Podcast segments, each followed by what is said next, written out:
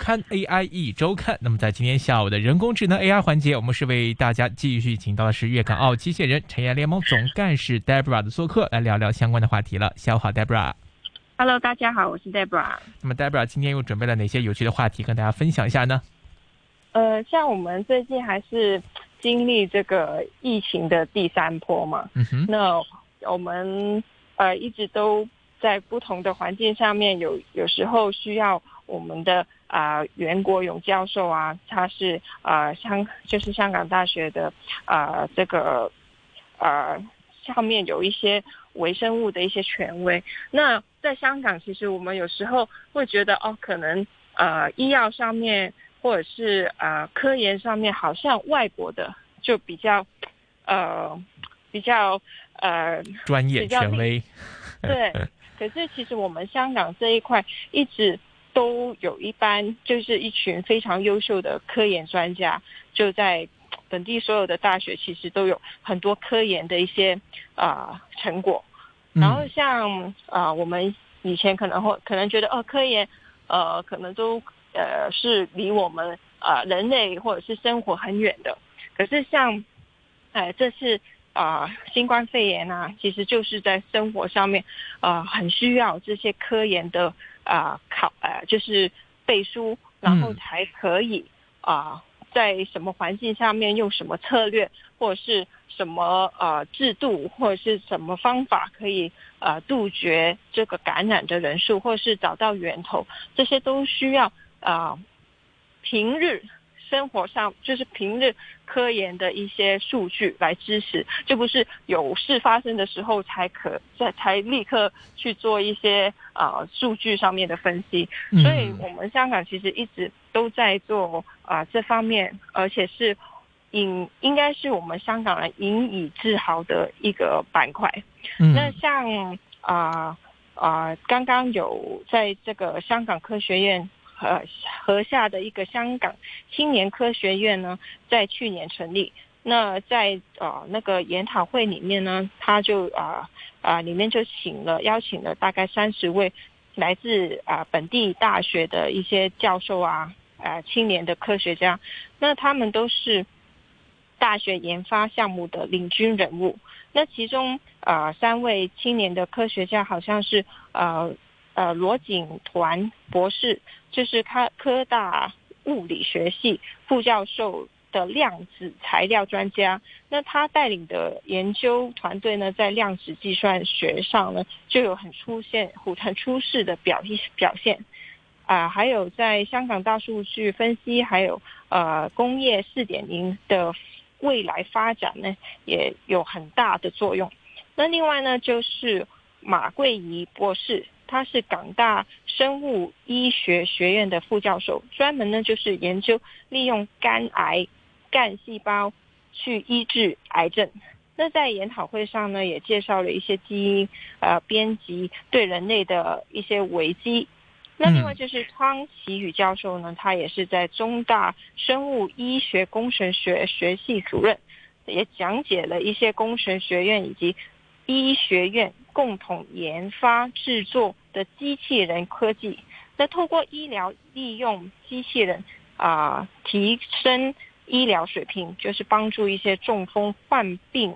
者啊、去进行一些复康的训练。嗯那这些其实就是有很多不同的教授，他们都有自己非常专业的领域。那我觉得我自己啊、比较，呃，觉得更贴近我们生活的，就好像呃，像呃，我们最近也有新冠肺炎啊，有很多孕妇其实她们也非常担心呃，可能会啊、令她就是自己怀孕的时候有一些风险，然后啊、就算没有新冠肺炎也好，他们也会担心自己怀孕的时候，呃，那个 baby 是不是正常了？嗯那以前呢，就是在还没有啊、一些特别的技术之前呢，呃，需要去验啊、小啊、就是 baby 有没有呃这个啊。遗传病，对遗传病啊，或者是我们常常说的啊呃呃这些综合病啊，都需要呢、去做一些穿刺式的啊呃呃呃呃呃那个呃医学的一个过程。那可是啊，其中呢，卢玉明教授呢，他就一直啊有一个很远远大的愿望哦，希望可能是不是可以在人类身上只用一滴血就可以验出身体会不会有其他病症啊？那这样的一个想法，就在啊近几近几十年，其实就已经可以做到。那这个。说的呢，就是可能以前就是孕妇产前检查，主要是用羊膜穿刺法，这种侵入式的检查方法呢，有一定程度的流产风险。那现在孕妇只需要验血就可以验出胎儿是不是有呃乙型的地中海贫血症或是唐氏综合症，嗯，那大大减减低了呃检查的风险。所以同一个原理。可能就希望透过用血液的分析，可以看看到人类会不会带有啊 EB 病毒，EB 病毒就是人类包疹的一个病毒第四型。那希望可以及早可以诊断出鼻咽癌，然后提高患者的。康复的机会。嗯，我们看这些科研成果，其实它都是由本港的大学来做的，包括像我们这个中文大学医学院的分子生物学临床应用专家卢玉明教授，他就对这个全球医学界做出了非常杰出的贡献啊。因为卢教授他就发现，这个孕妇血液里面它存在着这个胎儿的 DNA，所以呢，就开创了这种无创性的，就是没有创伤性的这种产前诊断。那么前牛。牛津大学医学院院长呢，我们也表示说呢，全世界逐渐都在采用这种技术，那么它的影响是非常的深远的。包括这个卢教授也获得了世界权威科学期刊《自然生物科技》来评为二零一七年全球二十位顶尖转化研究科学家的光荣称号的首五位。那么显示他在一七年获得的这个专利项目及其专利被引用的次数，成功的将医学基础研。研究成果有效的运用在临床技术或者是药物上，那么非常是对医学界跟人类都是有着非常卓越的贡献的。其实大家最近也看到，在疫苗方面讨论的议题特别多，不管是在内地、美国或者在香港方面都好，大家都在争先想研发出疫苗。而最近也是有消息传来，相信大家也留意到了，就是由澳门科技大学和香港理工大学共同研制的这个新冠疫苗呢，哎，好像是有成功，并且呢是。在跟多间药厂来进行洽谈。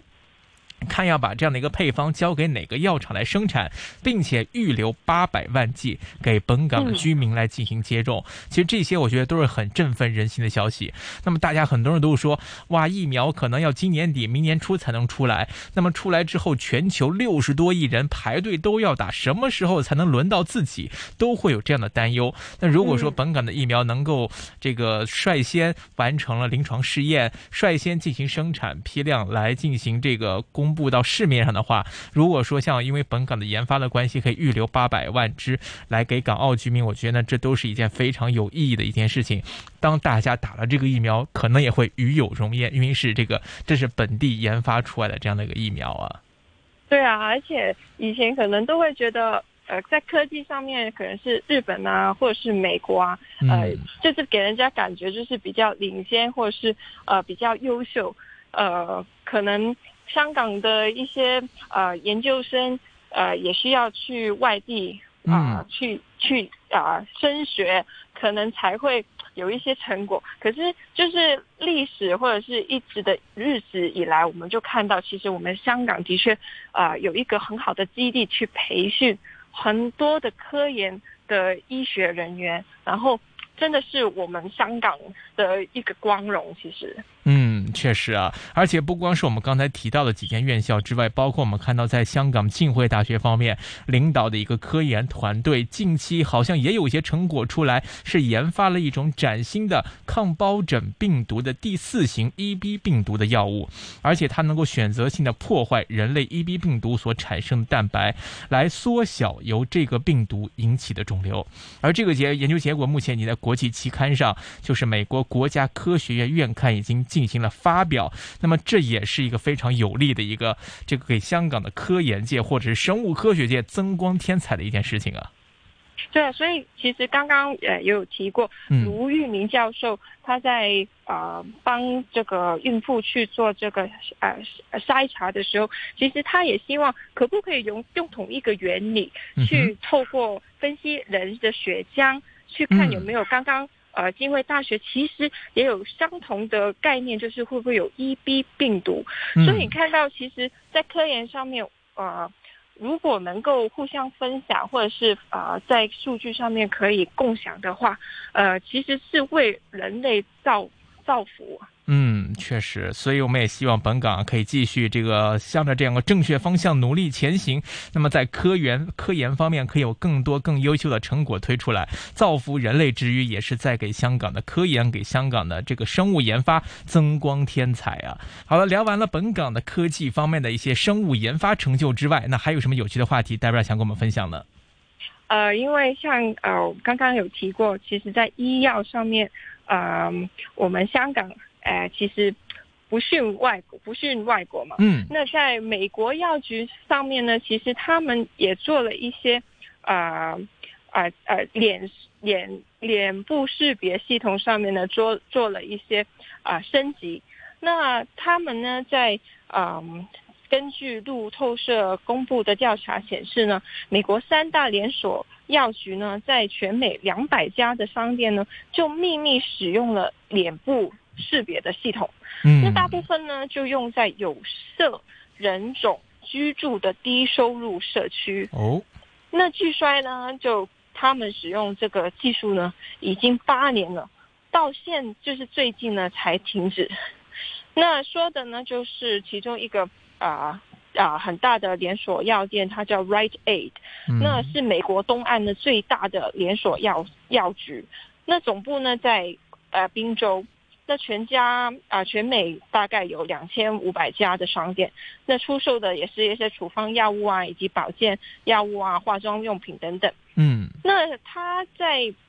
美国啊的分店里面呢，就会呃拍摄在后台直播每个进入商店的人。嗯，那创建独特的一个脸部轮廓。那当客户走进商店，另一部脸部。呃，辨识相机前面呢，新图像呢就会添加到顾客呃的个人资料里面。那当员工看到有一些犯罪或者是有可疑的动作的时候呢，就会在后台做一个搜寻的匹配。那经过经理的批准呢，才会将这个人啊添加到可能从事潜在犯罪活动的人的监视名单里面。那当顾客呢再次走进去使用这个呃呃这个像这个啊技术啊的商店时候呢，安全监管员呢就将新采集的图像与这个我们刚刚所说的可能从事潜在犯罪活动的人的名单匹配。嗯，那如果匹配成功呢，就会立刻发送警报，然后到安全员手机。相关的人员呢，确认无无误后呢，就会要求顾客离开商店。哇哦，其实这个蛮夸张的哦。对对对对，其实就，呃，就是我，而且他原来原用了八年，可是一直也没有公开，直到最近才。就是停用。其实这个当中，大家可能会发现有很多问题，因为他首先呢，他在进行这样的一个监控摄入的时候，他首先没有获得被监视人的授权。就是说，可能很多大家是作为监视，那么监视器的目的可能并不是作为你的一个面部讯息的收集，它只是监控店里的情况，所以它的针对的对象呢，并不是说在店里消费的客户，这个是跟我们传统认为的监控是有不同的地方。而这里我们所提的美国这个药局所它所采用的这个监控呢，它很明确的是在使用有面部辨识系统信息收集功能的这样一个监控，它会直接 它的对象不是店里的安全，而是对。对象，而是顾客的面部，根据他收集到的顾客面部资料来进行数据分析，来判断他是否有刚才 Debra 提到的，就是可能从事潜在犯罪活动的可能性。而建立这样一个可能从事潜在犯罪活动标签的标准，还不是我已经犯了一些罪行。而是它后台的数据对你进行分析，来给你上了标签，而这个标签是在你没有做出任何违法犯罪行为的时候就已经赋予你的一个标签。那么这个标签标准，大家肯定就要问了：它凭什么来定义我呢？是根据我的肤色呢，还是根据我的身高体重，还是根据我的体态，还是根据我的五官，还是根据我的面部表情？它凭什么在我没有做相关事情的情况之下，给我打上一个可能做这种犯罪事情的一个标签？而且还会将这种标签传到警方，给警方再对我进行进一步的标签跟一个分类。其实这个我觉得非常严重的一个事情啊，而且很难，我们很难想象，一般大家都说美国是这么尊重这个呃自由啊、人权呐、隐私权的这么一个国家，竟然会有这种私营的这种商务商场或者说是药房都在进行这种，呃。背地里的潜在的这样的一个面部信息收集，而且还直通警方来进行一个标签，直接会关系到执法部门的执法标准的这样的一个执法行为的这样的一个情况，我觉得真的是蛮严重的一个事情啊。对啊，而且为什么这个事情会曝光呢？嗯，就是因为在二零一零一啊三年的时候呢，就 Right A 呢就在呃各地部署这个啊 Face First 的技术。嗯，然后呢，它过程中呢就发生过严重的误变，那事件呢就发生一周呢就提交给加州消费者事务部去诉状。那受害者呢在二零一六年呢九月在某一家 Right Eight 商店时呢，就一名经理呢就命令他离开。那据起诉书啊说呢，这名经理呢曾经收到二零一三年。另外一家 Right A 的商店拍摄的图像显示受害者偷东西，嗯，但其实呢，我们在看一下这图片的时候呢，顾客看到经理提供的照片时呢，表示除了他们都是黑人呢。其实两个人长得一点都不像。哎，其实这里就是问题的关键了，因为我们看到有美国政府机构的研究就表明啊，当使用这套系统的时候呢，如果受访者的受试者的肤色比较深的时候，他的脸部辨识演算法更容易出错。那么他这边所谓的更容易出错，可能就是把你错误的标签为你可能会存在犯罪风险的这样的一个意思了。所以有一个顾客就回忆啊，就曾经一六年九月在这个店里。里面就被误认为是潜在扒手的经历，那顾客肯定会认为，是不是因为我是有色人种，你才会这么错认我呢？那到底是你本身的设定就是以这样的设定标准为标准，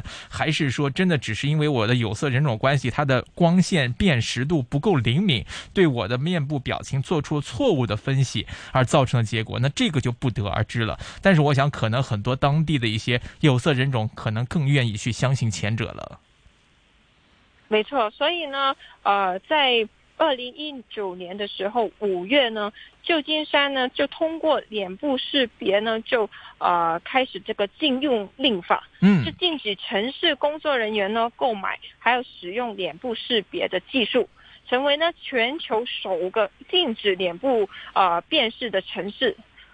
嗯，所以呢，旧金山关于监视技术的行政法规呢，就停止。秘密监视条例中呢，就针对脸部识别呢，特别指出脸部识别呢技术是危害呃公民权利还有公民自由的倾向，大大超过声称的好处。那这项技术呢，将加剧种族不平等，并且威胁我们受到政府长期监控的生活能力。嗯，确实，而且我看这个系统它的使用成本其实好像也并不高啊，因为我们根据一些相关曾经使用过、了解过的一些这个人士的一些言论来看，那么。比如说，像维吉尼亚州独立的一个七十一老板，他就说了，他曾经在一八年开始测试过这个软体，但后来放弃了，因为他发现这个系统啊很大程度准确，但是对用户很不友善，而且呢维护成本很高。系统呢在网络广告的时候就表示，这个月费只要九十九美元，那我只要一个月大概付个八百块港币的水这个价位，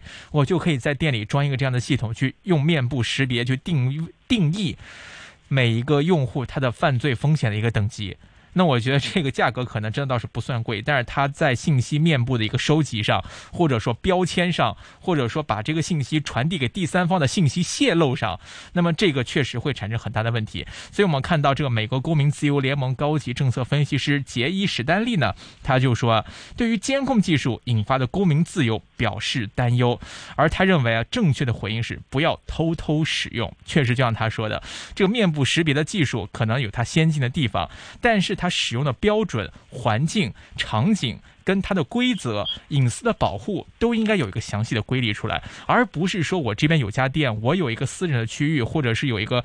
公共环境的区间，我就可以随便去装一个这样的一个摄像头或者这样的一个信息收集的工具去收集别人的面部信息。那么，我觉得这一块可能法律的跟进啊，还是有待日趋去完善。那么，当然有问题不代表这个技术不好，我相信面部识别、人工智能去进行数据分析呢。肯定是有有它有用的地方在的，但是如何来使用，保证它不要被一些这个有心之人去滥用，这个我觉得才是社会各界需要去考虑的问题了。好的，今天时间关系，先跟 Debra 聊到这里，感谢 Debra 带的话题分享，我们下周节目时间再会，拜拜，拜拜。AI 一周看。